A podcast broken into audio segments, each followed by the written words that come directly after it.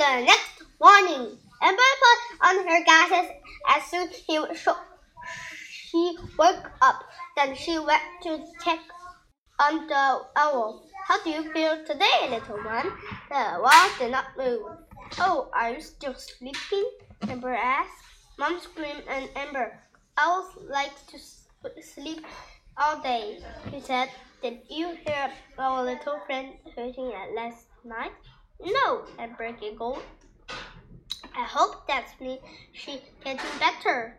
She watched the owl. I wish I could show him to my friends. Why don't we call him Kim? Call Kim. Asked and asked her to come over today. Asked Mom. He lives just up the road. Amber did not look at Mom. She kept looking at the owl. The two of you could play in the snow, said Mom. Snow! Amber ran to the window. The yard was a sea of white. She turned to look at Mom. I would I like to play in the snow, she said, but Kim called me owl face. Mom was very quiet for a long time, and she asked, What do you think Jesus would want you to do? Amber looked out at the snow again. I think we should call him she said.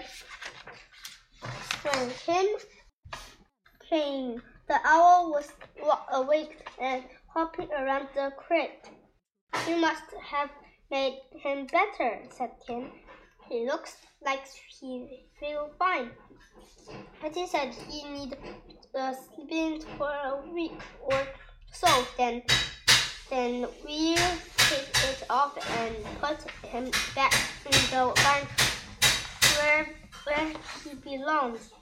Let's give him a name," said Kim. Kim Owl are smart. Do you like the name Smarty?